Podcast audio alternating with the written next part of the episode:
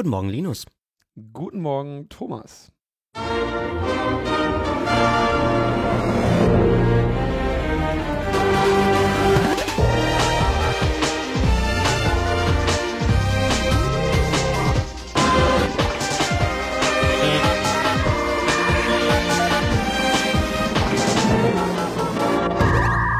Logbuch Netzpolitik Folge 227 aufgezeichnet am Dienstag, den 8. August mit Thomas Lohninger statt Tim Pritlaff. Hallo. Ja, Thomas, du äh, bist dankenswerterweise eingesprungen, denn äh, Tim macht eine Sprechpause. Das hat er vor einer Woche bekannt gegeben. Bis dahin war es noch geheim, weil sowas sich ja auch auf die Aktienkurse im Podcast-Gewerbe äh, auswirkt. Gab es da natürlich äh, höchste Geheimhaltung. Nee, in Wirklichkeit konnte man das gar nicht geheim halten. Es ist schon vielen Hörern und Hörerinnen aufgefallen, dass der Tim deutlich heiser war. Und ähm, das hat dazu geführt, dass er vor einigen Tagen dann operiert wurde, weil er einen kleinen Knoten an seinen Stimmbändern hatte, der einerseits durch Medikamente erfolgreich bekämpft werden konnte, aber leider nicht komplett verheilen wollte, so dass er dann doch noch einmal zu einer kleinen Operation in die Klinik äh, musste, einmal Vollnarkose und zurück. Und das ist alles ganz gut verlaufen. Äh, ich glaube, was, wenn Sachen rausgeschnitten werden, werden die auch nochmal irgendwie eingeschickt und untersucht. Das ist auch irgendwie alles gut gelaufen. Aber er hat eine Sprechpause verordnet bekommen. Ich glaube zwar nicht, dass der Tim jetzt unbedingt weniger redet, wenn er nicht podcastet, aber ähm, er wird äh, so den August nicht zur Verfügung stehen und zwar auf allen Kanälen. Das heißt, auch so die anderen bekannten Formate der Metaebene fallen aus diesem Grund erstmal aus.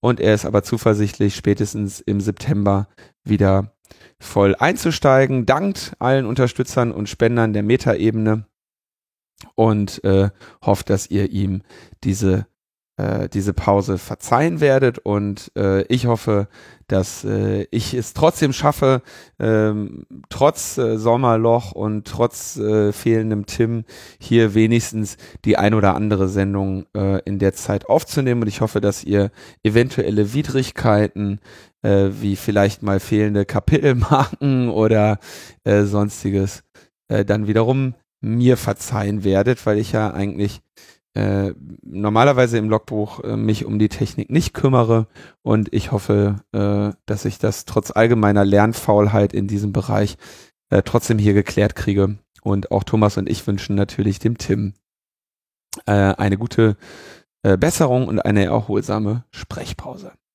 Ja, wenn es mal so still in der Metaebene ist, dann merkt man erst, was man eigentlich die ganze Zeit ähm, gehabt hat. Also auf jeden Fall gute Besserung für Tim. Ähm, der darf uns nicht abhanden kommen. Ja, nee, das, also ich hoffe, so, so schlimm wird's auch nicht. Also sich um jemanden wie Tim äh, dauerhaft das Sprechen äh, zu nehmen, äh, müssen die schon mehr auffahren als irgendwie so eine halbe Stunde Vollnarkose. Thomas, wenn wir dich in der Leitung haben, dann äh, sprechen wir natürlich auch über die Proceedings in Österreich. Zuletzt haben wir mit dir gesprochen in LMP 214, die Sendung mit dem schönen Titel Abstrakte Gefährder. Und äh, da hast du längere Zeit äh, über das große Überwachungspaket gesprochen, was euch in Österreich nun beschäftigt. Insofern für alle, wir werden, glaube ich, das Wichtigste nochmal zusammenfassen, aber wer da das große Bild noch einmal haben möchte, dem sei die LMP 214 ans Herz gelegt, die jetzt doch schon auch wieder äh, 13 Folgen äh, her ist. Ähm, insofern äh, tragen wir dem natürlich Rechnung, dass, dass euch, liebe Zuhörende, ähm, wahrscheinlich äh, bei den einen oder anderen Stellen ein bisschen äh, auf die Sprünge geholfen werden muss. Und äh, Thomas, lass uns doch mal hören, worum geht's im Überwachungspaket? Das klingt schon wieder nach so einer Sache. Das heißt, das heißt da geht's gar nicht nur um eine Überwachungsmaßnahme, sondern um mehrere. Welche denn? Ja, ganz viele. Also ähm, die Geschichte beginnt irgendwie Ende Jänner, als die Regierung ein neues Arbeitsprogramm, einen neuen Koalitionsvertrag ausgehandelt hat und da hat sie auch ein Sicherheitspaket vorgestellt, das wir gleich erfolgreich als Überwachungspaket ähm, umbenannt haben, was die Medien inzwischen auch sehr brav aufgreifen weil da drin ist eigentlich keine Sicherheit, sondern nur mit Sicherheit mehr Überwachung und weniger Grundrechte. Und ja, wir, wir haben dann irgendwie die darauffolgenden Monate ähm, sehr laut Kampagne gemacht, um äh, diese Maßnahmen zu verhindern. Aus dem einfachen Grund, weil wenn das durchgeht, wird das so der netzpolitische Super-GAU. Ähm, wir reden hier von einer ganzen Latte von Maßnahmen, die vorgestellt wurden äh, und inzwischen äh, gibt es auch schon die dazugehörigen Gesetze. Die sind seit 10. Juli in Begutachtung und genau darum wird auch noch gestritten. Also die Gefahr ist, dass vor der nächsten Wahl in Österreich, die am 15. Oktober sein wird, äh, obwohl unsere Koalition schon geplatzt ist und es eigentlich, äh, es gibt noch eine Regierung, es gibt noch Minister, aber es gibt keine Koalition mehr ähm, und es gibt auch schon fliegende Mehrheiten im Parlament. Trotzdem will ähm, die, die ehemalige Regierung äh, noch all diese Verschärfungen durchbringen und wir haben aber Hoffnung, dass wir ähm, dieses Paket oder zumindest Teile davon noch verhindern können. Ähm. Wollen wir vielleicht mal ganz kurz einen äh, drei Minuten Exkurs machen? Was, warum habt ihr keine Koalition mehr? Ähm, puh. Also, es äh, war in der österreichischen Innenpolitik die letzten Jahre schon ein bisschen tumultartig, weil ähm, zuerst die Sozialdemokraten sich ihres äh, Chefs entledigt haben. Werner Feiermann wurde von Christian Kern ersetzt und ähm, das war so der eine Neustart. Inzwischen hat auch die ÖVP äh, ihren neuen Chef, äh, Sebastian Kurz, äh, der 30 Jahre alt ist, ehemaliger Außenminister, jüngster Außenminister äh, überhaupt, glaube ich. Und äh, der hat die äh, ÖVP umgekrempelt, ihr auch einen neuen Namen gegeben. Sie heißt jetzt äh, Liste Sebastian Kurz, die neue Volkspartei. Man spricht auch nicht mehr von Partei, sondern eigentlich ist es eine Bewegung. Und es pendelt halt so irgendwo zwischen ähm, Urbanisierung und Macron ähm, mit ein bisschen Trump. Also es ist irgendwie nicht sehr faktenbasiert, ähm, versucht irgendwie diesen neuen neoliberalen Anstrich sich zu geben, ist aber in vielen Dingen eher so in Richtung Visegrad-Staaten ausgerichtet und äh, ein bisschen ein autoritärer Stil äh, in Bürgerrechtsfragen, aber auch in Sachen Flüchtlingspolitik äh, und eben auch was so die parteiinterne Demokratie angeht, hat man da eher so das Führerprinzip. Und wie hat er das geschafft in seinen jungen Jahren? Er ist die letzte Hoffnung dieser Partei und er hat es als Bedingung gestellt, äh, da irgendwie eine Machtübernahme äh, mit Durchgriffsrecht gegenüber den äh, Bünden und Landesorganisationen der Partei zu bekommen und äh, hat da jetzt irgendwie äh, starkes Durchgriffsrecht, was die Listenerstellung angeht. Äh, alle Mandatare in Österreich müssen sowieso noch, bevor sie ein Mandat bekommen, ihren Rücktritt unterschreiben. Äh, und da gibt's einfach einen hohen Kadergehorsam. Das ist zum Teil auch bei der SPÖ so, also da darf man die Volkspartei nicht, äh, ähm, nicht äh, singulär sehen. Äh, das, das freie Mandat, was in Österreich in der Verfassung steht, ist leider viel zu oft nur Theorie. Äh, und äh, ja, das, das ist durchaus bedenklich, äh, was, was hier passiert, aber umso bedenklicher ist es, dass man irgendwie glaubt, vor einer bundesweiten Wahl wäre es eine gute Idee, nochmal schnell die Bürgerrechte einzuschränken. Wenn wir uns erinnern, Theresa May hat das auch probiert, dass sie irgendwie am Vortag der Wahl noch aufgerufen hat, die Menschenrechte einzuschränken. Äh, das ist nicht so gut für sie ausgegangen. Äh, ich finde, Politiker sollten aus dem Beispiel lernen. Okay, dann sag uns doch mal die Zusammensetzung des Überwachungspaketes. Also du hast gesagt, mehrere Gesetze, die jetzt seit äh, Mitte Juli auch schon in der Diskussion befindlich sind. Genau, und ähm, beginnen wir mal bei den Dingen, die schon durch sind, äh, die schon beschlossen oder äh, verhindert wurden. Die äh, letzte Folge, wo ich zu Gast war, NLP 214, hieß ja abstrakte Gefährder. Und äh, da ging es unter anderem für eine Fußfessel für Nichtverurteilte, also für Gefährder und die haben wir verhindert, die gibt es nicht. Da ist der Justizminister davon abgekommen. Inzwischen beschlossen ist aber leider die Einschränkung äh, der Demonstrationsfreiheit. Man darf in Österreich inzwischen Demos verbieten, wenn sie dem außenpolitischen Interesse des österreichischen Staates widersprechen. Und es gibt ein neues äh, Straftatdelikt für sogenannte staatsfeindliche Bewegungen. Da geht's um sowas wie Freeman und Staatsverweigerer. Äh, das ist aber auch laut seinen eigenen Erläuterungen ein Gesinnungsstrafrecht. Also es geht hier darum, irgendwie diese Ideologie der Leute, die den Staat nicht anerkennen, meistens wegen irgendwelcher irrsinniger Verschwörungstheorien, dem einen Riegel vorzuschieben, äh, obwohl diese ganzen äh, Verschwörungstheoretiker, die da den Staat nicht anerkennen, zum Großteil in Österreich inzwischen schon hinter Schloss und Riegel sind, wegen bestehender Gesetze, nicht wegen dieser neuen Straftatbestimmung, die man erst eingeführt hat. Die drei Themen sind abgeschlossen. Neun Themen sind noch so irgendwie am Tablett. Ähm, Bundeswehr im Inneren, wird auch nicht mehr kommen, ist jetzt geht sich nicht mehr aus. Die restlichen acht, über die kämpfen wir jetzt noch. Und das ist einerseits die Legalisierung eines Bundestrojaners in Österreich, also staatliche Spionagesoftware. Die ist im Moment in Österreich illegal und soll zur Überwachung von WhatsApp und ähnlichen Dingen legalisiert werden. Da sind wir stark dagegen, weil es ist zwar okay, wenn man irgendwie sagt, wir wollen WhatsApp übernachten, aber dass der Staat anfängt zum Hacker zu werden und ähm, Schadprogramme äh, entwickelt, Sicherheitslücken hortet und allgemein in Unsicherheit unserer kritischen Infrastruktur investiert, das ist der falsche Weg. Ähm, das soll kommen. Äh, was gänzlich äh, nicht diskutiert wurde äh, und was für mich am wichtigsten ist, äh, Netzsperren.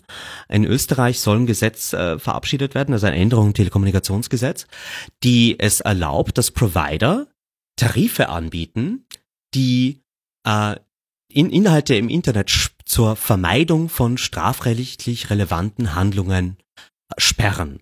Äh, sprich, hier kann man dann äh, DNS oder auch IP-Sperren einrichten äh, und der Provider soll auf einmal Richter werden und entscheiden, was strafrechtlich relevant ist. Und das Ganze ist so geschrieben, dass es ähm, dann dazu führen kann, dass es vielleicht äh, gar keine ungefilterten Internetangebote mehr geben kann, weil es komplett der Produktgestaltung des Providers überlassen ist. Das ist natürlich ja 180 Grad Abkehr vom Prinzip der Netzneutralität und ist auch nicht mit der EU-Verordnung zu Netzneutralität konform. Ähm, äh, sag mal, du hast gesagt, der Provider kann Tarife anbieten? Also ist das irgendwie so, äh, buchen Sie jetzt Magenta terrorfrei oder? Ähm, ja, so ungefähr. Also das okay. ist die Idee dahinter. Also die die es gibt da irgendwie so zwei äh, treibende Kräfte. Einerseits es gibt so äh, Jugend- und Virenschutzfilter, die netzseitig sind in Österreich und da steckt eine sehr starke Lobby dahinter, weil äh, einerseits äh, T-Mobile äh, Österreich, der sehr stark dahinter ist und dann der Hersteller dieser Filtersoftware, der äh, Kompass Verlag, äh, einer der bestvernetzten Organisationen in Österreich ist, die da auch seit Jahren sehr stark äh, lobbyiert haben an allen Ebenen Ebenen. Ähm, und die zweite Gruppe sind äh, auch wiederum Telekom-Provider, die äh, aufgrund der Rechtslage, es gab ein EuGH-Urteil, das Provider dazu zwingt, dass sie urheberrechtliche, äh, also strafrechtlich relevante Urheberrechtsverletzungen sperren müssen. Mhm. Dazu gibt's aber kein Gesetz und das führt dazu, dass Provider gerade die ganze Zeit äh, eine einstweilige Verfügung vor Gericht kassieren, was sie Geld kostet. Deswegen wollen die Gesetze dazu haben. Und die Telekom-Industrie ist sozusagen sehr stark dahinter, diese Netzsperren zu bekommen.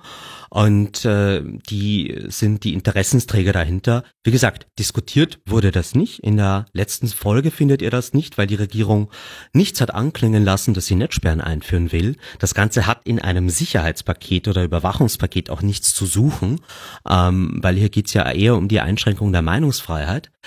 Äh, und äh, trotzdem will man das alles durchboxen und äh, wie gesagt, äh, ist das ist höchstgradig äh, EU-widrig, weil du darfst zwar aufgrund der EU-Verordnung Gesetze machen national, die einzelne Websites sperren. Ein Gericht kann auch Websites sperren. Das kann beides dazu führen, dass der Provider tätig werden muss. Aber was die jetzt hier probieren, ist national ein Gesetz zu machen, das Tarife erlaubt, die das EU-Gesetz verbietet. Und das kann nicht sein. Das EU-Recht steht immer über nationalen Recht. Und äh, wir tun gerade alles, um irgendwie zu verhindern, dass Österreich die EU-Netzneutralität aushebelt. Das ist für mich natürlich auch schon eine Ehrensache. Stimmt. Das war der, der zweite. Also Staatstrojaner, Netzsperren, was haben wir als drittes? Genau. Ähm, es soll äh, Videoüberwachung verstärkt werden. Also sprich, es soll die Möglichkeit geben, dass mit einfachem Bescheid, also auf Behördenweg, ähm, zum Beispiel die österreichischen Bundesbahnen oder ähm, auch die Wiener Linien, die Verkehrsbetriebe, ähm, eine zweiwöchentliche Vorratsdatenspeicherung von allen Videokameras aufzeichnen müssen und die an die Strafverfolgungsbehörden abliefern müssen. Äh, und äh, das ist auch eine Form von Vorratsdatenspeicherung, die wir nicht gutheißen weil davon natürlich auch, äh, da gibt es äh, keine verpflichtende geografische Einschränkung, äh, sehr viele Menschen betroffen sein können. Und das Datenschutzrecht sieht aus gutem Grund da eine Abwägung vor, dass man je nach Bedarfsfall eben zum Beispiel in Österreich gerade nur so 48 bis 72 Stunden diese Dinge speichert und äh, zum Beispiel nicht automatisch an die Strafverfolgungsbehörden weiterleitet. Ähm, Ähnlich äh, eklatant ist die Einführung einer Kennzeichenerfassung. Also auf allen österreichischen Straßen soll äh, das Kennzeichen, der Lenker, Farbe, Typ und Modell des Autos erhoben werden. Und das Ganze wird dann in einer ähm, beim, bei der ASFINAG, bei dem Betreiber der Autobahnen in Österreich vorgehalten und kann aber vom Innenministerium jederzeit abgerufen werden und dort äh, für fünf Jahre gespeichert werden. Und äh, das, wie, du hast gesagt, Fahr der Fahrertyp? Oder, äh, äh, ähm, das Fahrzeugtyp. Äh, äh, es wird ein Bild, also die, das Kennzeichen wird erfasst und ja. äh, ausgewertet. Äh, ein Bild äh, des oder der Lenkerin und dann ein paar ah, Daten ah, über das Fahrzeug. Also es wird auch äh, äh, Modell, Typ und Farbe sind, glaube ich, im Gesetz definiert, die auch erhoben werden. Das heißt, du hast dann eine schöne Datenbank, wo du genau Bewegungsprofile machen kannst. Wer hat sich wo bewegt? Ähm, nach welcher Art von Fahrzeug wird vielleicht gerade gesucht oder kennen wir den Lenker oder die Lenkerin. Ähm, Wie lange sollen die Sachen gespeichert werden? Ähm, äh, die werden äh, beim äh, Autobahnbetreiber mal vorgehalten und können aber auf einfaches Verlangen, also ohne dass da irgendein Rechtsschutz äh, vorgesehen wird, weder der Richter noch äh, Rechtsschutzbeauftragter, wenn die Daten mal gespeichert werden, können sie sofort auch bei den Strafverfolgungsbehörden abgefragt werden und dort können sie bis zu fünf Jahre lang äh, in der Analyse oder Gefährderdatenbank des Staatsschutzgesetzes aufbewahrt werden. Das heißt, wir haben alle Daten und die datenschutzrechtlichen äh, Voraussetzungen, um eine äh, komplettes Bewegungsprofil von allen Autobewegungen auf Österreichs Straßen zu machen. Äh, ähm, vor allem die Personenbewegung ja auch noch, ne? Also wenn man mal jetzt äh, an dieser Stelle kurz daran denkt, dass die Gesichtserkennung, die automatisierte Gesichtserkennung in Videoaufzeichnungen ja gerade in Berlin am Bahnhof Südkreuz schon äh, in Erprobungs äh, in, in der Erprobungsphase ist, ja, dann kann man sich ungefähr vorstellen, was das hier bedeutet. Ne? Also die die die Düsen, du hast alle Fahrzeuge ähm, irgendwie so roter Golf Kennzeichen so und so mit Linus Neumann am Steuer. Ähm, das ist echt, also das will man wirklich nicht haben. Ne? Also das das ist dann wirklich eine die Datenerfassung, die wir, der wir online schon die ganze Zeit unschönerweise ausgesetzt sind. Ne? Also irgendwie äh, euer Browser schickt ja dem Header mit, was für ein ähm, für ein äh, Betriebssystem und Browser-Variante das ist. Ne? Da ist es dann, was weiß ich, ein veralteter Firefox auf einem Windows XP hat sich eingeloggt als Linus Neumann und hier wäre es eben bei welcher Webseite und hier wäre es eben äh, das Fahrzeug und der Kennzeichentyp. Das ist schon echt, äh, also da kannst du dann am Ende auch nicht mehr viel mehr überwachen, ne? Ja, also ich meine, ich glaube, den, den Fantasien sind ja keine Grenzen gesetzt. Unser Innenminister ähm, der sich wirklich bemüht in diesen Dingen, äh, hat auch schon äh, klar angekündigt. So, also Gesichtserkennung, ja, unbedingt wollen wir massiv investieren. Am Flughafen in Schwächert in Wien ist gerade das Pilotprojekt am Laufen, da wird massiv Geld investiert. Und auch bei der vorher genannten Videoüberwachung, äh, da ist er erstaunlich ehrlich und sagt, ja, klar, wir wollen da automatische Erkennung von Gefahren und von Gesichtern und ähm, da, da ist halt wirklich die Idee, äh, mehr Kompetenzen mehr Daten, größerer Heuhaufen wird uns schon irgendwann sicherer machen. Und ähm, ich meine, wir haben inzwischen sogar ehemalige Innenminister in Österreich, die unserem aktuellen Innenminister Sobotka äh, ein falsches Amtsverständnis vorwerfen und sagen, das, was der hier tut, äh, entspricht nicht den Anforderungen eines Innenministers, der sich auch um Bürgerrechte kümmern sollte. Ähm, das haben wir in Deutschland natürlich auch, so eine, also das ehemalige Innenminister äh, zur Besinnung kommen in Deutschland immer sehr gut zu verfolgen, äh, Gerd Baum, ne? der äh, zu ganz anderen Zeiten Innenminister war, als es in Deutschland tatsächliche äh, Bedrohungen gab und der heute einer der ja, aktivsten äh, äh, ja, Grundrechtsbefürworter ist. Ähm, ja, man ich glaube, verfolgen sollte. Äh, das äh, ist, ist immer besonders besorgniserregend. Ich meine, die Liste an Kritikern ist jetzt schon lang und wir haben noch gar nicht äh, die Begutachtung erwähnt, aber auch der Präsident des Verfassungsgerichtshofs und Präsident der äh, Rechtsanwaltskammer haben auch schon gesagt, das geht hier alles überhaupt nicht und reden von DDR und Überwachungsstaat. Ähm, also die Tendenz wird auch klar benannt von Leuten, denen man jetzt nicht so wie uns irgendwie äh, unterstellen könnte, dass sie, dass sie sich zu sehr um den Datenschutz kümmern. Ähm, und äh, das Problem ist halt, es geht trotzdem noch als Wahlkampfthema durch. Das ist so ein bisschen bedenklich. Also ähm, und ich glaube bei den bei den Konservativen vielleicht noch irgendwie, wenn wirklich subjektive Sicherheit ein Argument ist, nicht mehr mehr objektive Sicherheit. Sie tun ja gar nicht mal mehr so, als würde uns das wirklich sicherer machen, sondern es geht nur noch um Bauchgefühl. Aber dass man dann äh, ja auch noch glaubt, damit irgendwie punkten zu können, als Koalitionspartner das mitzutragen, das erschließt sich mir nicht. Aber gut. Ähm, und damit sind wir, wir erst bei, bei vier von acht. Ja, wenn ja. ich richtig mitgezählt habe. genau. Bin Machen ich mal gespannt. Weiter. Also jetzt kommt meine Kreativität langsam an ihre Grenzen. Ähm, genau. Ähm, nächster Punkt ist der Lauschangriff im Auto. Äh, wir bleiben im Straßenverkehr. Äh, und zwar ist es so, dass man in Österreich heute schon irgendwie Autos verwanzen kann, aber erst ab einem Strafrahmen von zehn Jahren. Ähm, ist sehr hoch, aber ein Auto ist ja auch irgendwie so ähnlich wie eine Wohnung. Da ist man in einem geschützten Bereich. Man führt äh, Gespräche, die jetzt nicht so über Telefon vermittelt sind, wo man sich vielleicht eher zurückhält, sondern man sieht sich in die Augen, es ist ein persönliches Gespräch.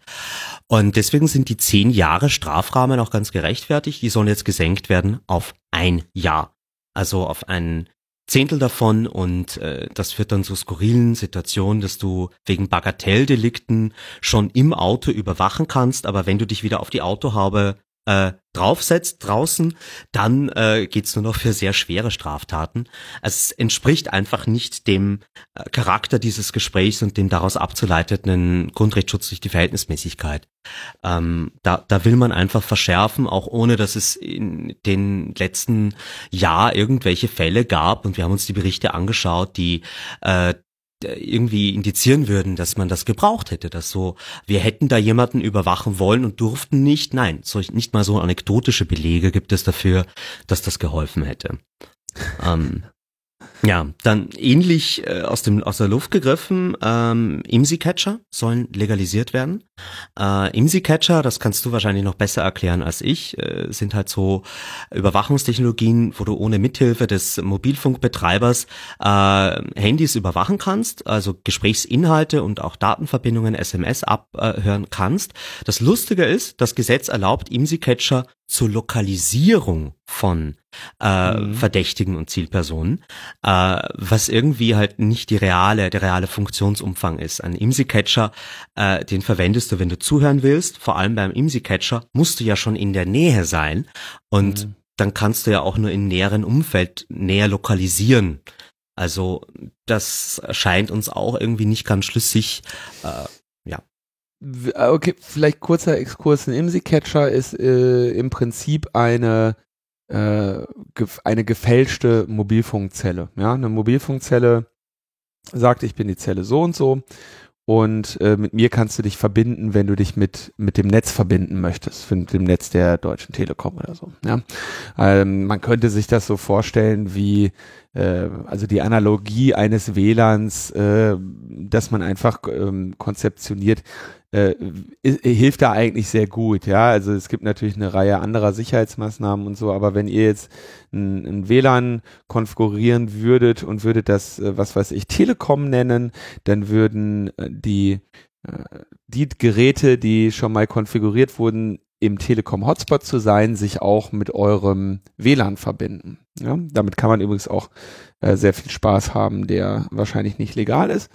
Ähm, sowas macht ein IMSI-Catcher. Und jetzt ist die Frage, welche Dienstleistung, welche Dienste er dann äh, zur Verfügung stellt. Ähm, beispielsweise kann er also einfach sagen, okay, du bist jetzt mit dem Netz verbunden, wir können dir hier Service bereitstellen. Ähm, ausgehende Anrufe sind da ein leichtes, eingehende Anrufe sind natürlich schwieriger, weil das Telefon in dem Moment nicht mehr mit seinem wirklichen Netz verbunden ist. Ähm, also man kann Service bereitstellen und man kann vor allem eines machen, man kann auf Verschlüsselung verzichten. Und ähm, das ist etwas, was äh, normalerweise äh, das, das Mobilfunknetz ja tut. Und somit wär, ist ein IMSI-Catcher auch eine Möglichkeit, ähm, Telefone, Telefonate abzuhören, die einem unter anderen Umständen mit einem rein passiven Empfang unter Umständen äh, nicht zugänglich wären. Das Ganze teilt sich dann nochmal in äh, äh die 2G, 3G und 4G-Netze, wo jeweils unterschiedliche Sicherheitsvorkehrungen, unterschiedliche äh, Bedingungen für das Mobiltelefon äh, und für die Möglichkeiten mit diesem IMSI-Catcher abzuhören oder sonstiges äh, ergeben. Das wird ein bisschen äh, detailliert. Ich würde sagen, in den Shownotes suche ich da noch mal ein paar Beispiele raus. Unter anderem habe ich da auch mal beim CCC Camp 2015 äh, drüber gesprochen, weil ich mich ein paar Jahre äh, intensiver mit so IMSI-Catchern auseinandergesetzt habe und mit dem Erkennen und Verteidigen dagegen. Ähm, entscheidend ist aber auch, dass ein IMSI-Catcher tatsächlich zur Lokalisierung relativ gut geeignet ist. Also ähm, es ist immer das Beispiel, was äh, Befürworter von IMSI-Catchern benennen, dass sie damit äh, Selbstmörder im Wald finden. Ne? Also ähm, du hast ja, äh, du hast irgendjemand, der, der oder der, der, der droht jetzt etwas zu tun, muss ja nicht unbedingt sein, dass er kann ja auch jemand anderem etwas Böses antun wollen und dass du damit eine Lokalisierung ähm, vornehmen kannst, wenn die Person nicht sagt, wo sie ist. Und dann äh, loggst du quasi das Telefon in diesen IMSI-Catcher, hast eine Richtantenne dran und lokalisierst damit dieses Gerät. Mir sind nur leider tatsächlich aus der freien Wildbahn wenige Fälle bekannt, wo das tatsächlich mal der Fall war. Ja, ähm, viel mehr Fälle sind bekannt bei äh, den US-Drohnen, die ja mithilfe von IMSI-Catchern dann eben die letzten äh, Meter Genauigkeit erlangen. Da ist das also so, du hast vielleicht eine grobe äh, Ahnung, wo sich deine Zielperson befindet und dann fliegst du mit dem IMSI-Catcher rum und ähm, lässt sich dieses Telefon authentifizieren ähm, an deinem IMSI-Catcher und dann kannst du äh, tatsächlich äh, das Telefon dazu bringen, ähm, dauerhaft zu senden, nennt sich Silent Call. Äh, das heißt, du versetzt dieses Telefon in einen äh, in einen Modus, wo es dauerhaft äh, Signale imitiert, ohne dass das Telefon selber äh, das dem Nutzer anzeigt, dass gerade irgendetwas los ist. Und dann fliegst du äh, mit deinen Richtantennen äh, quasi in Richtung dieses Funksignales und fliegst also quasi im Kreis um das Ziel herum und kannst es so äh, lokalisieren, weil du eben siehst, äh, dass deine Richtantenne immer dahin zeigt, wo das Signal äh, am stärksten ist. Ja. Äh, also ein IMSI-Catcher kann zur Lokalisierung genutzt werden und ich würde sogar vorsichtig das Argument bringen, dass das ähm, heutzutage tatsächlich noch die sinnvollste Anwendung für einen IMSI-Catcher ist, unter der Voraussetzung, dass du damit im eigenen Lande operierst. Ja, weil abhören äh, kannst du ja ohnehin. Hm? Ähm, und zwar einfacher, wenn du dir, wenn du nämlich mit richterlicher Anordnung zum äh, Mobilfunkanbieter gehst, als wenn du jetzt da mit dem IMSI-Catcher herumhampelst. Die Frage ist nur, äh, warum würdest du jemanden lokalisieren wollen? Und die Legende oder der, das Anwendungsbeispiel, was da eben häufig äh, vorgetragen wird, äh, eben Menschen lokalisieren zu wollen, die androhen, äh, sich selbst etwas zu tun, ist ein sehr seltenes Beispiel. Ähm, da fallen andere Beispiele sehr viel besser ein und äh, die Forschung der ACLU zu diesem Bereich in den USA zeigt auch, dass es eben äh, da viel mehr im, im Rahmen der äh, Strafverfolgung äh, stattfindet. Also da würden wir uns halt auch nur wünschen, ähm, es, es, kann schon sein, dass diese Maßnahme sinnvoll ist, dann, dann wird es ja auch die Belege dafür geben. Wenn, wenn man sie wirklich braucht, dann ist es ja gut, wenn die Legalisierung dafür geschaffen wird. Aber dann muss die Legalisierung auch der Realität entsprechen. Ähm, also die zweite Forderung wäre, dass man dann irgendwie technisch sicherstellt, dass diese IMSI-Catcher auch nur Lokalisierung können, weil dem einzelnen Polizisten, der braucht schon sehr viel Zurückhaltung, wenn er jetzt irgendwie gerade wirklich jemanden sucht und er weiß, er müsste nur auf den Knopf drücken und dann könnte er zuhören, äh, dass er das dann nicht tut. Äh, und mhm. äh, entweder das Gesetz äh, muss, muss alles erlauben, was das Gerät kann, oder das Gerät muss technisch so eingeschränkt sein, dass es nur das kann, was das Gesetz erlaubt. Aber da darf es keine Diskrepanz geben aus unserer Sicht. Da muss man einfach äh, die richtigen Safeguards setzen in der Praxis. Also worauf, sie, worauf man äh, an der Stelle tatsächlich achten könnte, ist, ähm, die SLU hat damit, wenn ich das recht entsinne, auch noch äh, rechtlich ganz entscheidende Erfolge gehabt. Ähm, dieser Angriff erscheint nicht so invasiv zu sein. Ne? Also du, äh, aber er hat natürlich andererseits kann er unter sehr viel weniger, also wie wie ein vollständiges Abhören des Telefones, ja, oder wie eine Funkzellenabfrage. Ja, man könnte ja auf Anhieb argumentieren. Nun äh, für Abhören des Telefons brauchst du einen richterlichen Beschluss äh, und einen Zugang beim äh, beim Anbieter und damit ist das eine, ist das in Ordnung oder ist das, ist das, ist das relativ invasiv, weil du alle möglichen Gespräche abhörst, ja. Mit einem IMSI-Catcher äh, könntest du in wenigen Fällen situationsbezogen Gespräche abhören, was du unter anderen Umständen äh, so nicht tun würdest, ja. Also mit dem IMSI-Catcher fährst du ja nicht einen Monat lang hinter jemandem her. Ähm, gleichzeitig könnte man sagen, dass so eine Funkzellenabfrage alle in der Funkzelle befindlichen Personen betrifft äh, während ein IMSI-Catcher in der Regel gerichtet gegen eine Person einge, äh, eingesetzt wird.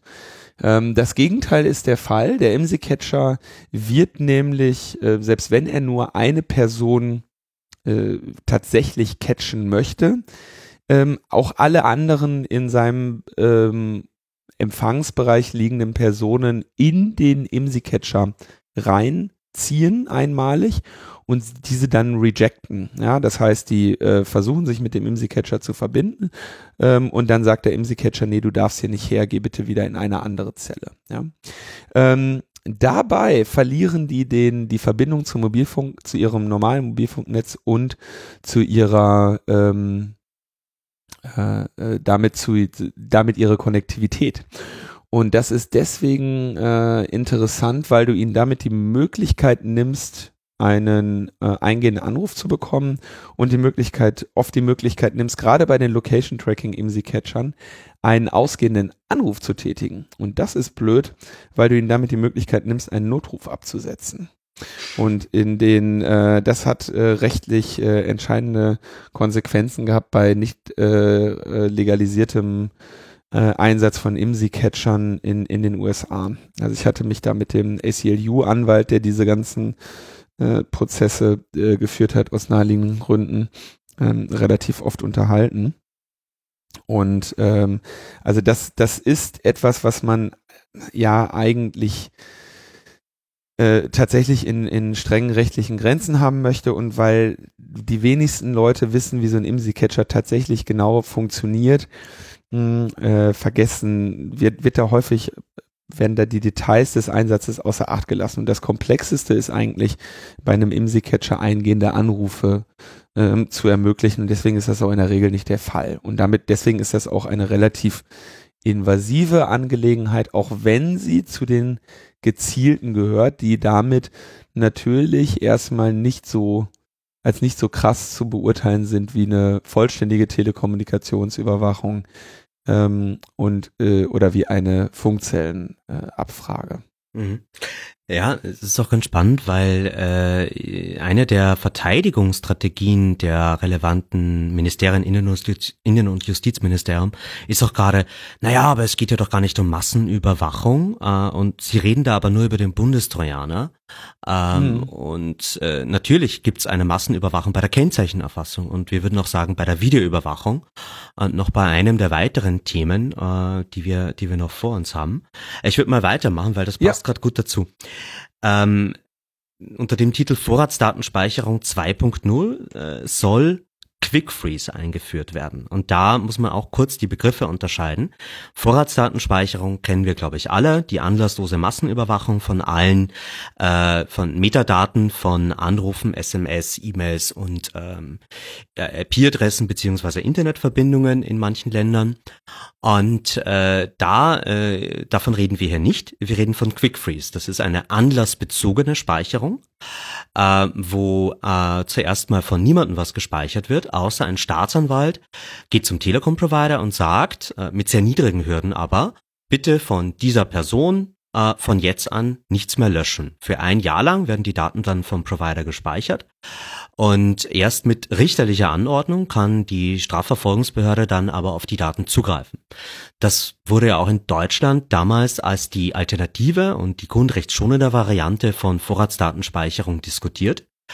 Ähm, und äh, wir sind immer noch keine Fans von der Methode, aber natürlich ist das viel, viel besser als eine wirkliche Vorratsdatenspeicherung, weil wir halt hier eben nicht von der Massenüberwachung sprechen. Aber natürlich ist dann wieder die Frage, was ist der konkrete Safeguard in der Praxis? Und äh, das Problem ist, im ursprünglichen Arbeitsprogramm gab es noch so einen Safeguard, dass nämlich, wenn der Richter sagt, äh, nein, diese Daten kriegt ihr nicht, weil die Person wurde fälschlicherweise überwacht, ihr habt gar keine, keinen Verdacht und deswegen könnt ihr auch äh, diese Person die Daten gar nicht beauskunften, ähm, dann wäre im originalen Entwurf noch vorgesehen gewesen, dass die Person informiert wird über ihre fälschliche Überwachung und ihren Grundrechtseingriff. Das findet sich im aktuellen Gesetz, wie es jetzt vorgelegt wurde, nicht mehr. Und äh, das äh, sehen wir als äh, großes, großes Fe ähm, großen Fehler in dem Gesetz, weil damit gibt's keinerlei Anreize, diese Maßnahme nicht äh, tausendfach an, zur Anwendung zu bringen und nicht einfach zu sagen, ja, ganze Bevölkerungsgruppen werden jetzt mal einfach mit Quick Freeze versehen und die werden das schon nicht rausbekommen, weil der Provider darf ja auch nicht drüber reden. Ähm, und deswegen wäre es gut, wenn man hier wieder zum Originalentwurf zurückgeht, ähm, und ähm, wie gesagt, QuickFreeze ist jetzt auch ähm, es fehlt noch immer der Beleg dafür. Wozu brauchen wir das? Wo hilft es uns? Was sind die Zahlen und Fakten, wo es uns gefehlt hat in den letzten Jahren? Österreich hat ja seit 2014 aufgrund unserer Klage vom Höchstgericht keine Vorratsdatenspeicherung mehr. Aber es wäre spannend, wenn Österreich das einzige Land in Europa ist, was keine Vorratsdatenspeicherung, aber dafür Quickfreeze hätte. Meines Wissens nach wären wir das dann. Ähm, ja, das äh, soll mit erwähnt werden. Und das letzte Thema ist die Registrierungspflicht für SIM-Karten. Äh, Im Moment mhm. kann man in Österreich noch ähm, einfach ähm, zum Discounter gehen und eine SIM-Karte kaufen und die funktioniert, ohne dass man jemals seinen Ausweis hergezeigt hat. Äh, und das soll verboten werden, eine Ausweispflicht beim Kauf von Wertkarten, also Prepaid-Karten. Und äh, da gibt's auch äh, extrem viele Studien von, ähm, von sogar der Telekom-Industrie, die belegen, dass es keinerlei ähm, Studien gäbe oder auch nur irgendwelche Nachweise, dass äh, so eine SIM-Kartenregistrierung der Verbrechensaufklärung oder Terrorprävention helfen würde. Äh, das hat auch Cecilia Malmström, als sie noch äh, 2012 Innenkommissarin war, gesagt. Und ähm, da ja, fehlt uns halt wirklich jeder Beleg. Und in Österreich gibt's fünf Millionen solcher anonymer SIM-Karten im Moment, bei der Bevölkerung von acht Millionen. Also auch hier kann man vielleicht von einer Massenüberwachung sprechen. Natürlich äh, muss man diese SIM-Kartenregistrierung dann in der Gesamtschau sehen. Also wo die, glaube ich, in der Praxis dann viel hilft, ist zum Beispiel bei Funkzellenabfragen, dass man dann halt einfacher zuordnen kann, äh, wem gehört gerade dieses Telefon, was bei der Demonstration war. Äh, und äh, nachdem das auch nicht für äh, bestehende SIM-Karten ist, äh, ist es äh, definitiv eher in die Zukunft gerichtet. Uh, und uh, man kann immer noch eine SIM-Karte aus dem Ausland verwenden uh, oder eben, wenn es um SMS geht, anonyme Messenger-Dienste, um dem Ganzen ein bisschen zu entgehen. Also mit ein bisschen krimineller Energie ist man da auch schnell außen vor. Aber ähm, das ist sozusagen die letzte Maßnahme, die jetzt auch noch gefordert wird. Also Staatstrojaner haben wir in Deutschland auch. Netzsperren haben wir nach meiner Kenntnis nicht. Videoüberwachung, äh, Videoüberwachungsvorratsdatenspeicherung weiß ich gar nicht so genau, ähm, haben wir aber nach meiner Kenntnis nicht. Kennzeichenerfassung in dem Ausmaß nicht. Wir haben aber natürlich schon überall die Stationen dafür stehen. Ähm, ich glaube, die findet gerade noch so im halblegalen Rahmen statt. Ähm, angeblich die Toll Collect Stationen machen das ja nicht oder speichern nicht so lange. Ähm, es steht aber irgendwie, wenn man hier von Berlin nach Polen fährt, fährt auf steht auf jeden Fall so ein Ding. Der Lauschangriff im Auto ist ja, glaube ich, eher so eine Vorbereitung auf das Auto der Zukunft. Ähm, IMSI-Catcher-Einsatz ist in Deutschland, glaube ich, also wird, ist auf jeden Fall gang und gäbe, äh, beziehungsweise findet selten statt, aber findet statt. Vorratsdatenspeicherung haben wir ähm, allerdings ja gerade ausgesetzt, mal wieder. Und die Registrierungspflicht für SIM-Karten haben wir auch. Ich glaube, so äh, kann man das gerade mal äh, spontan aus meiner Erinnerung abrufen. Und bei euch wird das jetzt alles in acht einzelnen Gesetzen diskutiert oder wird das jetzt wenigstens mal komplett auf die Waage geworfen? Also das Ganze ist ein Paket. Ähm, wir reden von äh, im Grunde fünf Gesetzen, äh, die davon betroffen sind, aufgeteilt auf zwei Begutachtungsverfahren, weil Justiz und Innenministerium hier vorgelegt haben. Äh, insgesamt ist das Sicherheitspolizeigesetz, Telekommunikationsgesetz, Strafprozessordnung und dann auch noch zwei Autobahnmautgesetze. Äh, und äh, all diese Maßnahmen wurden eben am 10. Juli vorgestellt. Das heißt, jetzt haben wir endlich mal am Tisch liegen, was konkret geplant ist. Seitdem gibt's massiven Protest. Es gab auch, äh, wir, wir haben da ja äh, schon reagiert. Wir haben irgendwie innerhalb von, äh, glaube ich, 48 Stunden ähm, wieder mal in die Trickkiste gegriffen. Es ist also mein Hobby, kreative Kampagnen zu machen. Und äh, eine, eine parlamentarische Begutachtung in Österreich funktioniert so, dass sich ähm, alle äußern können mit einer Stellungnahme, die man einfach per E-Mail an das Parlament und an das Ministerium schickt. Und äh, wir haben dann einfach auf Überwachungspaket.at ein schönes Tool gebaut, wo man einfach sagen kann, ich bin gegen Bundestrojaner, gegen Netzsperren und dann klickt man so an, wo man dagegen ist und kriegt eine, einen Vorschlag für eine Stellungnahme, gibt irgendwie noch ein paar Daten an und stimmt der Veröffentlichung auf dem Parlament zu. Die ist nämlich, äh, zumindest der Name muss veröffentlicht werden. Mhm. Und dann äh, ist man fertig und hat äh, sich äh, in einem parlamentarischen Begutachtungsprozess mit seiner Stellungnahme geäußert und seiner Stimme Gehör verschafft. Und das haben wir online gestellt und dann äh, ja haben das sehr viele Leute sehr toll gefunden. Wir stehen jetzt gerade knapp äh, unter 8000 Stellungnahmen. Äh, und das hat die Regierung ordentlich in Schwitzen gebracht. Und ähm, nach ähm, zwei Wochen hat die SPÖ, also die Sozialdemokratie in Österreich, angefangen zurückzurudern. Und ähm, das aber nach einer bekannten Dramaturgie. Wer sich erinnert, das Staatsschutzgesetz, die letzte große äh, Ausweitung von Überwachungsgesetzen, da haben sie das genau gleich gemacht. Wir kennen diesen diesen Scherz schon langsam. Sie haben nämlich den grundrechtsfreundlichen Politiker nach vorne geschickt, der gemeint hat, nein, das geht alles überhaupt gar nicht und wir werden dem keinesfalls zustimmen, die große Entwarnung.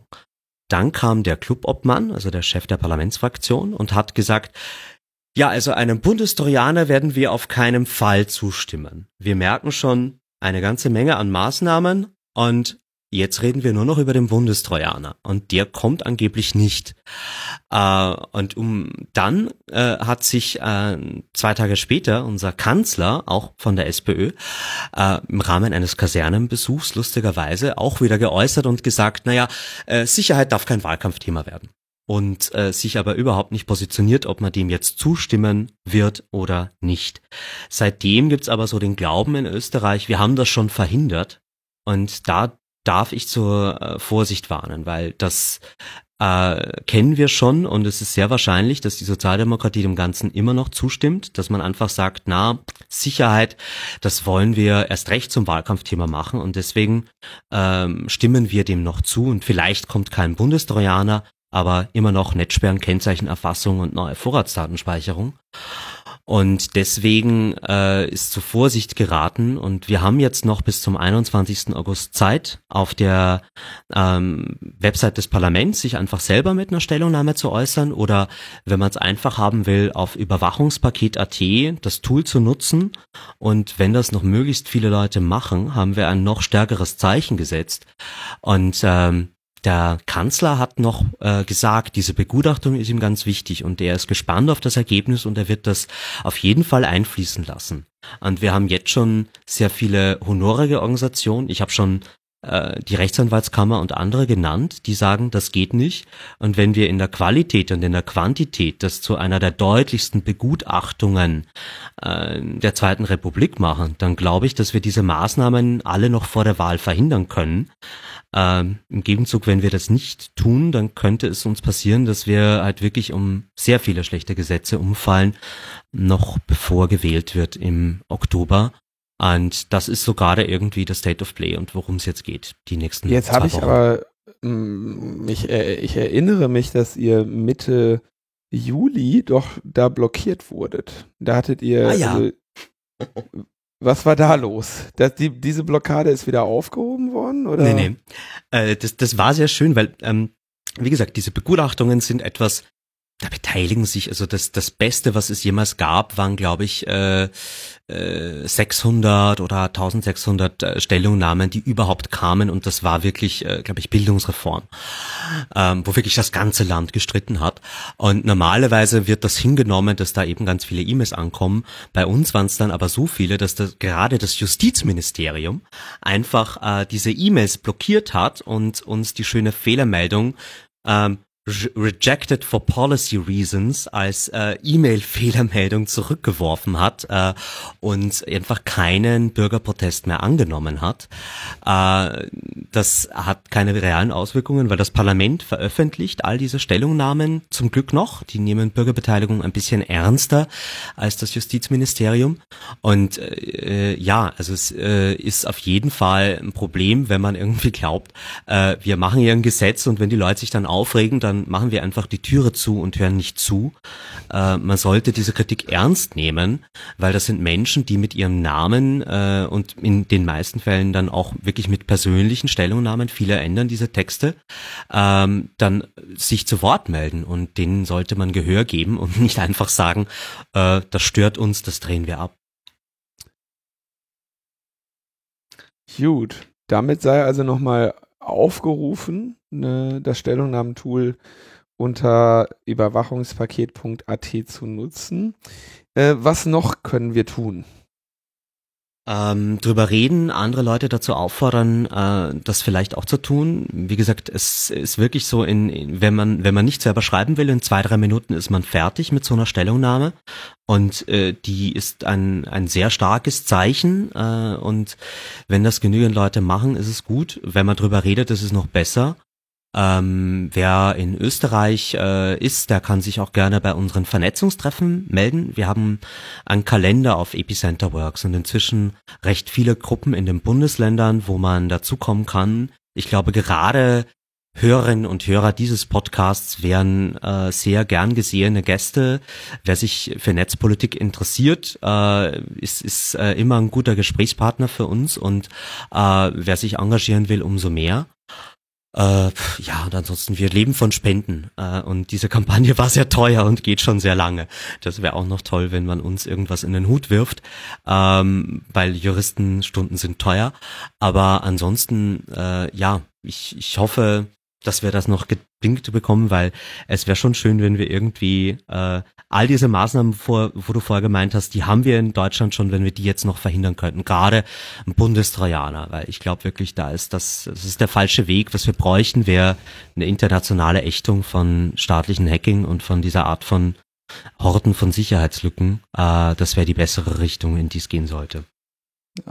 Ich habe gesehen, dass da äh, die Stellungnahme, die ich ja auch erst kürzlich in äh, Deutschland abgegeben habe, auch nochmal in Österreich äh, auf, darauf verwiesen wurde. Ähm, vielleicht äh, sind da ja die Leute den Argumenten zugänglich. Ansonsten äh, hast du ja auch bessere äh, äh, bessere Track Records als ich im, im Wegklagen vor Verfassungsgerichten. ja, ja, muss man muss man auch äh, die die das Klagen ist wirklich immer nur der letzte Weg, weil das dauert verdammt lang und ich ja. vertraue dann doch immer ein bisschen auf die Parlamente trotz allem und ich hoffe irgendwie, dass wir das eher noch äh, in der Demokratie gelöst bekommen, anstatt dann wieder vors Gericht zu müssen.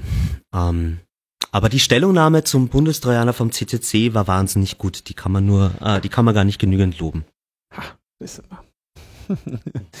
ähm, wir haben aber gerade schon über Gerichte gesprochen und ich würde sagen, das nutzen wir doch jetzt mal hier für eine äußerst äh, elegante Überleitung zum EuGH. Der hat nämlich auch äh, wieder äh, ein Gericht kredenzt, wenn ich mich nicht täusche.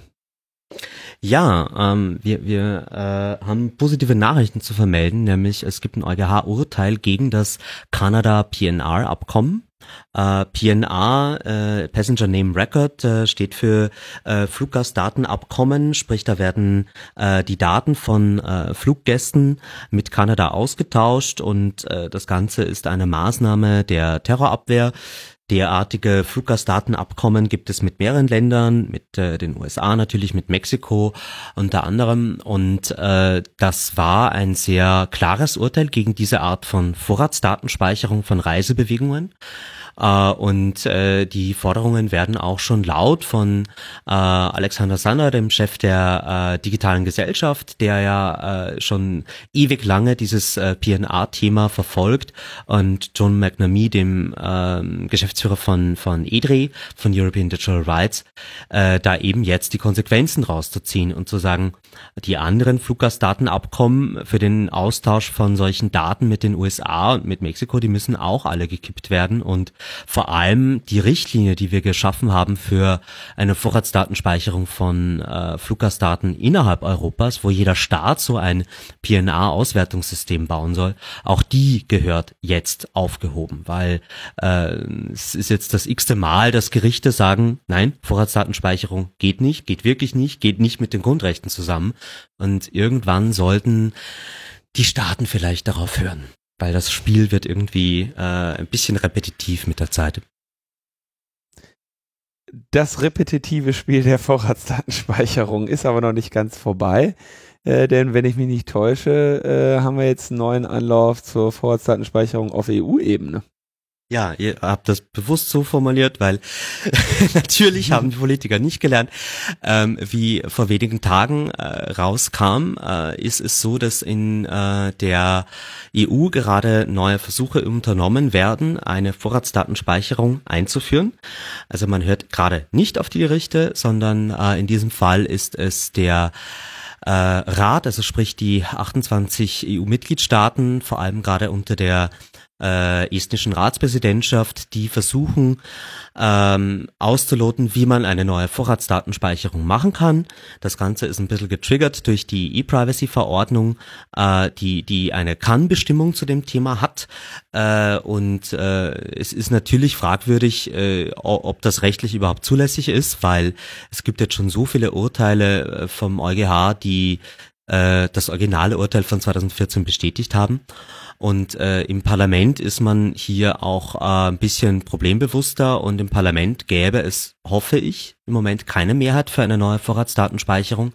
Aber die EU-Mitgliedstaaten sind hier leider nicht so lernfähig und deswegen gilt es ein Augenmerk ähm, drauf zu haben, da könnte noch mal etwas kommen. Und äh, gerade auch eben in Deutschland, wo es gerade keine Vorratsdatenspeicherung gibt, äh, es, es wäre jetzt wirklich mal konsequent, wenn man sagt, wir überlegen uns was Neues. Vor allem, es gibt ja keinen Beleg, wieso Vorratsdatenspeicherung uns sicherer macht, wo, wo die irgendwo Verbrechensaufklärung oder Terrorprävention befördert hätte, wo sie gefehlt hat in den, in den Staaten, wo sie aufgehoben wurde äh, ein, ein bisschen mehr objektiv auf dieses Sicherheitsthema zuzugehen, das, das ist unausweichlich meiner Meinung nach. Also ansonsten drehen wir uns halt ewig im Kreis und ja. Ja. Ja. Wer sich äh, nicht mehr ewig im Kreis dreht, sondern tatsächlich massiv voranschreitet, äh, ist die Türkei. Ja, also da haben wir äh, da kann man nicht von, von in dem Kreis drehen reden. Ähm, ein Thema, was ich hier relativ früh äh, im Logbuch mit aufgenommen habe, äh, war die äh, Verhaftung mehrerer Menschenrechtsaktivisten in Istanbul, nämlich insgesamt zehn, äh, die jetzt auch unter dem Hashtag The Istanbul 10, also Istanbul 1.0, ähm, bekannter werden. Ähm, anfangs, äh, also warum wir das Thema nur zögernd aufgenommen haben, war, man war anfangs noch voller Hoffnung, dass äh, die stille Diplomatie vielleicht in der Lage wäre, äh, die Leute wieder frei zu bekommen. Aber äh, am 18. Juli wurde dann ein äh, Gerichtsverfahren gegen sie eröffnet äh, und sie wurden in die Untersuchungshaft überführt, die ja in äh, der Türkei äh, etwas äh, strafferen Regeln unterliegt mh, äh, als in Deutschland und da sehr viel, ähm, sehr viel mehr Willkür ermöglicht. Und ähm, in Deutschland und Schweden hat die Medienarbeit jetzt äh, losge, seit einiger Zeit äh, läuft sie da. Wir haben, äh, das Thema war dann auch, äh, ich glaube, einen Tag ähm, so auf allen Startseiten in Deutschland, Tagesschau und Spiegel und so weiter. Und ähm, diese Woche wurde jetzt der Einspruch gegen die Untersuchungshaft abgelehnt. Das heißt, acht äh, der zehn Menschenrechtlerinnen bleiben in Haft. Äh, zwei äh, wurden auf Kaution freigelassen. Und äh, die, äh, diese acht, die verbleibenden acht sind jetzt inzwischen in Silivri, dem größten Gefängnis äh, Europas außerhalb von Istanbul, etwa 70 Kilometer. Ähm, Ali, Günal, Peter und Veli sind dabei sogar in Einzelhaft und was man darüber äh, liest, ist irgendwie auch nicht so geil. Die Zellen sind wohl nicht die schönsten, aber wenn sie die sauberer machen wollen, äh, müssen sie das selber machen und können im Gefängnis dafür äh, Putzmittel kaufen. also das sind äh, türkische Haftbedingungen. Ähm, ein Anwaltsbesuch per Woche und der darf eine Stunde dauern. Ähm, also völlig äh, skurrile ähm, Bedingungen da. Ähm, Idil Eser werden unter anderem dann friedliche, legale Menschenrechtsaktivitäten zur Last gelegt, die unter anderem ähm, von Amnesty durchgeführt wurden, bevor äh, die Amtszeit überhaupt begonnen hat. Ja, also das heißt, wir haben hier jetzt inzwischen ein sehr offenes Vorgehen äh, gegen freie Meinungsäußerung, gegen den friedlichen Einsatz für Menschenrechte, die, der hier als Verbrechen gewertet wird und äh, damit also einen, einen ganz klaren Angriff auf diese unabhängige internationale Menschenrechtsorganisation. Es ist äh, bei Amnesty noch nie vorgekommen, dass zwei ähm, ähm, äh, herausragende äh, Figuren in einem Land gleichzeitig im, im Knast sind. Ja, also einmal die Direktorin Idil Eser und Tana Kilic, beides äh, wichtige Personen bei Amnesty äh, Türkei. Ähm, das ist also in der Geschichte von Amnesty äh, auch ein Novum, dass direkt zwei Personen da eingeknastet sind. Für uns in Deutschland natürlich dann äh, entscheidend Peter Steutner, äh, der da jetzt auch seinen Monat in türkischer Haft voll hat dafür, dass er da bei einem Digitaltraining äh, weggeknastet wurde. Und man fragt sich wirklich, was da äh, in der äh, Türkei los ist. Es gibt dazu einige Links, ähm, was ihr tun könnt, der, um da äh, laut zu werden. Ähm, natürlich, äh, ja, Tweets, Postings in sozialen Netzwerken. Es gibt eine äh, Fotoaktion, äh, wo man also äh, Bilder äh, ausdrucken kann. Es gibt natürlich den Aufruf, äh, Amnesty zu folgen und zu teilen, Banner einzubinden. Aber es gibt auch Offline-Aktionen, äh, also Plakate. Es gibt eine Postkartenaktion. Es ist natürlich ähm, relativ unwahrscheinlich in meiner Einschätzung, dass ausgerechnet eine dieser Aktionen äh, da jetzt äh, dann die Türkei umstimmt. Aber gleichzeitig äh, denke ich, ist jetzt auch äh, relativ klar zu erkennen, dass es sich dabei äh, um politische Gefangene handelt, genauso wie äh, äh, bei Denis Yüksel, äh, die da jetzt irgendwie als äh, Druckmittel gegen die äh, deutsche Bundesregierung äh, festgehalten werden. Äh, wir haben jetzt auch schon ähm, die etwas äh, zynische Forderung gehört, äh, dass man ja einen Gefangenentausch machen könnte, dass also die, die Terroristen, äh, die die Türkei äh, gefangen hält, gegen die Terroristen, äh, die Deutschland gefangen hält, äh, eingetauscht werden können. Die Rede wäre hier also von äh, an den Putschversuch beteiligten Generälen in der Türkei. Also das Ganze ist relativ äh, irre und ich glaube, äh, wenigstens durch etwas Lärm kann man da zeigen, dass, dass diese, dass dieser Scheiß hier in Deutschland äh, ganz anders gesehen wird und dass wir natürlich fordern, dass diese Menschen da freigelassen werden. Und ähm, es ist wirklich beängstigend, weil diese Digital Security Trainings, das sind äh, mehr oder weniger Krypto-Partys, ja. Und es ist irgendwie, es gehört zu der großen äh, Dystopie, äh, dass derartiges Engagement eben auch irgendwann mal in Deutschland ähm, äh, unter Strafe fällt. Und deswegen ist es wichtig, da jetzt äh, den Anfängen zu wehren und äh, dagegen vorzugehen.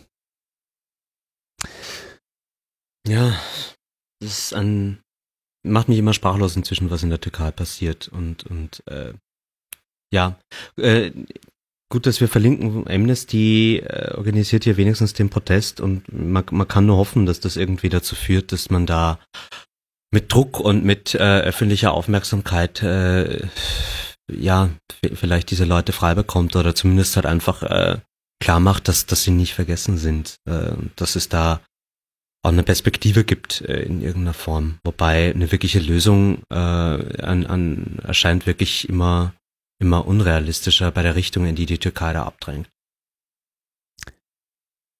Dann kommen wir zu etwas kürzeren Meldungen, die äh, mit denen wir der Chronistenpflicht ähm, äh, äh, irgendwie äh, nachkommen. Und zwar gibt es in diesem Fall der Telekom-Router ähm, ein, ein Urteilsspruch in, in Köln. Das ging relativ zügig, wenn man sich das mal überlegt. Der Telekom-Routerausfall ist ja erst einige Monate her. Und es ist auch erst äh, kurze Zeit her, dass da überhaupt jemand äh, als Verantwortlicher äh, gefangen wurde und jetzt auch noch vor Gericht stand und dann auch äh, abgeurteilt wurde. Warum das in diesem Fall so schnell geht, äh, sollte einleuchten, denn wie ihr euch vielleicht erinnert, ging es ja gar nicht darum, bei den Telekom-Routern den Ausfall herbeizuführen. Ich hatte das ja äh, hier in der Sendung mal ausführlich dargestellt. Ich habe da auch einen äh, Blogpost zugeschrieben, den ich äh, nochmal verlinke. Ähm, Kurz gesagt ging es da einem Angreifer darum, ein Botnetz äh, aus äh, Routern eines ganz anderen Herstellers zusammenzuschalten und das hat er versucht über eine Schwachstelle in der Fernwartungsschnittstelle. Ja, TR064 bzw. TR069 hatten die Telekom-Router und wenn man sich dort bei den Telekom-Routern hin verbunden hat, dann ging das was schon mal äh, falsch ist, denn äh, von außen aus dem freien Netz sollte eigentlich dieser Port an den Routern nicht erreichbar sein.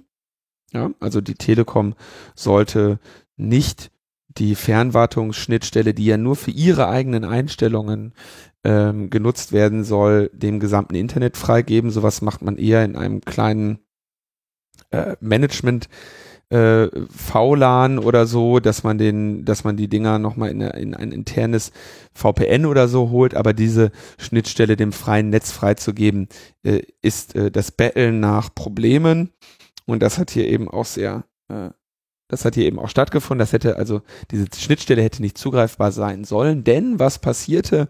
Ähm, diese Telekom-Router hatten das Problem, dass wenn mehrere Verbindungen dort innerhalb ähm, sag ich mal, von Minuten eingingen, sie irgendwann nicht mehr reagierten. Und zwar, weil diese Geräte einen Fehler hatten, der bei invaliden Paketen an diese TR069-Schnittstelle und dieses, was dorthin gesendet wurde, war ja eines, ähm, jeweils eine äh, Fehlverbindung stattgefunden hat und damit ein äh, Teil CPU-Last in einem Loop äh, gefangen wurde. Das heißt, wenn du das jetzt akkumuliertest, dann führte es dazu, dass die äh, nach einigen, nach mehreren solcher Zugriffe irgendwann gar nicht mehr funktionierten diese Geräte.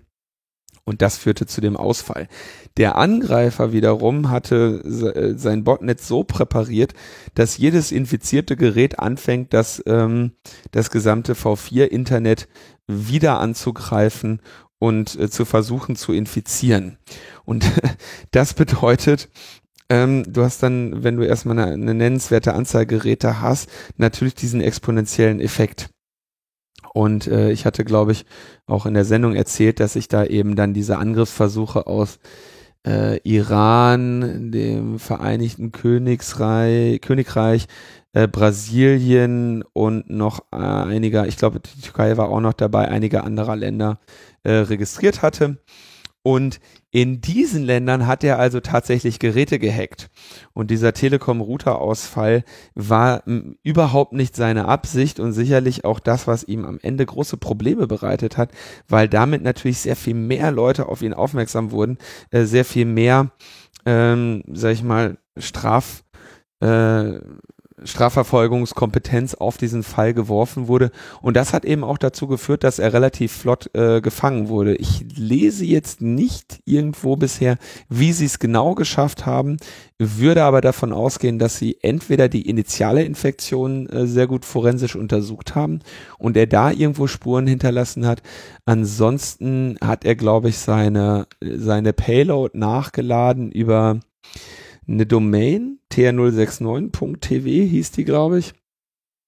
Ähm, wenn ich das recht entsinne, müsste ich nochmal nachschauen.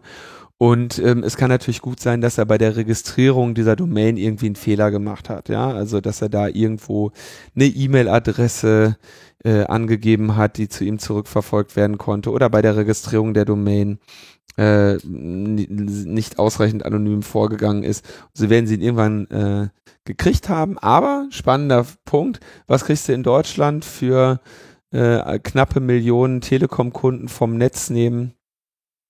Ähm, unter dem mildernden Umstand, dass das nicht deine Absicht war und der konnte im Zweifelsfall auch äh, glaubhaft erklären, dass das dass er das nicht wissen konnte, dass äh, die Telekom-Router in diesem Zustand waren, dass sie eben eine andere Schwäche haben würden, die äh, zu einem Ausfall führen würde.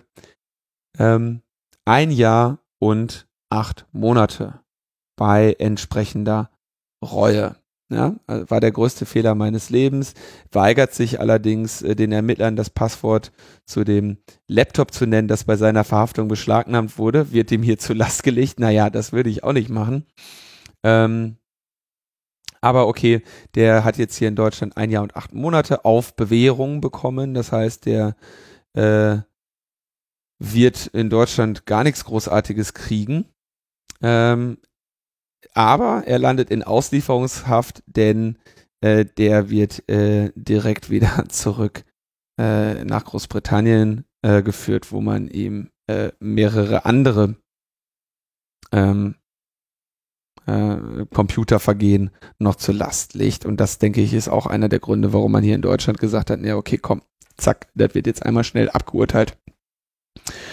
Und dann äh, schicken wir dich weiter. Der kann jetzt noch eine Tournee äh, machen äh, an Ländern, wo er äh, Gesetze mit dem Gesetzen in Konflikt gekommen ist.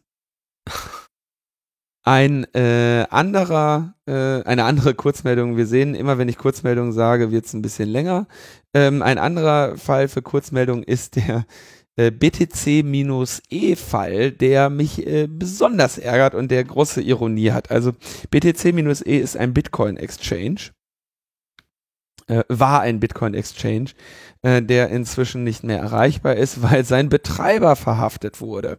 Und äh, dem wird zur Last gelegt, mh, unter anderem bei BTC-E primär äh, quasi Geldwäsche ermöglicht, äh, ermutigt und erleichtert zu haben. Also ne, das, was eben äh, immer noch eine der äh, ja, bestmöglichen oder eine der häufigen ja, sagen wir mal, eine der Anwendungen von Bitcoin zu sein, äh, die sehr auf der Hand liegen, äh, ähm, ist also Geldwäsche, ne? also Bitcoin als Transaktionswährung.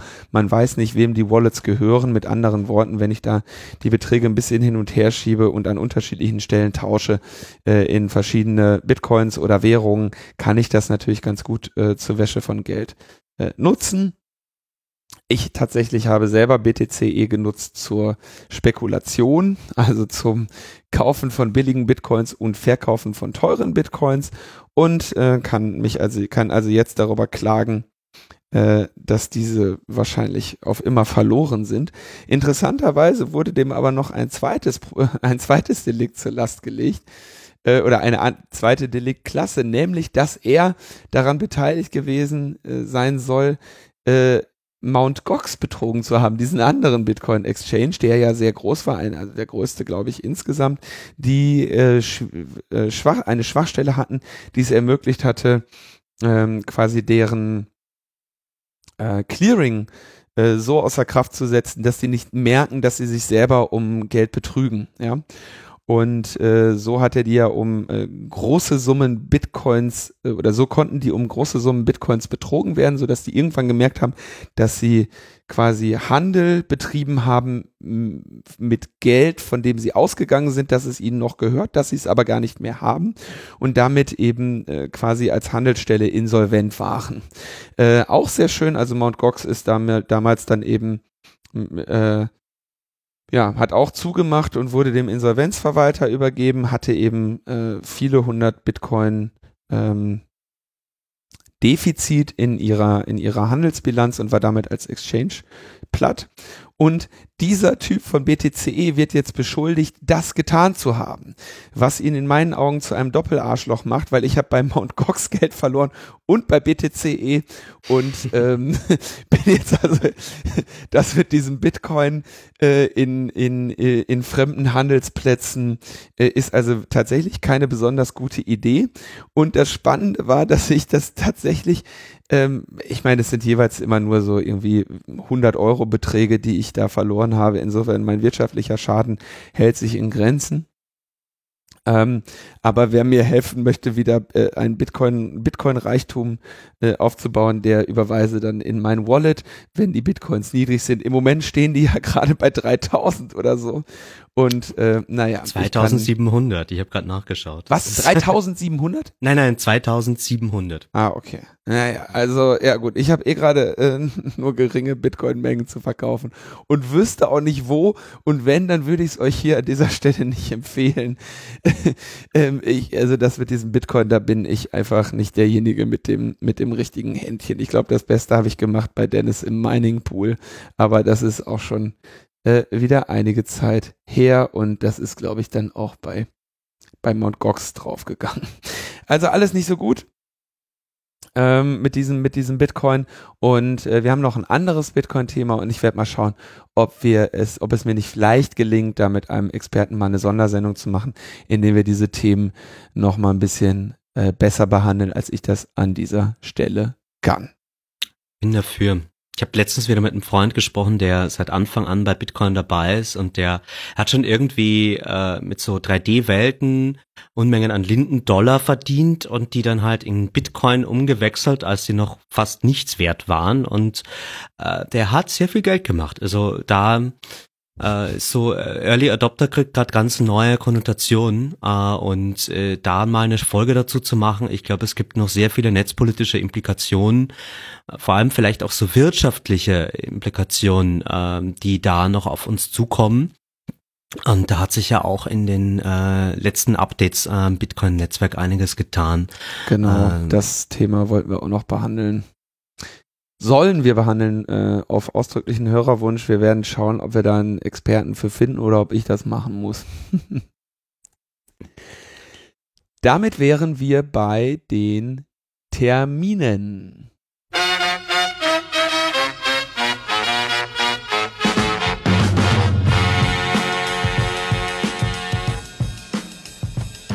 Am 10. November findet in Lübeck die Metanook 2017 statt unter dem Banner der Knights of Open Knowledge wird dort geladen äh, zu einer lockeren, abendfüllenden Konferenz im Audimax der Universität zu Lübeck mit Vorträgen zu Technik, Wissenschaft und Gesellschaft. Es gibt eine hohe Bandbreite an Themen.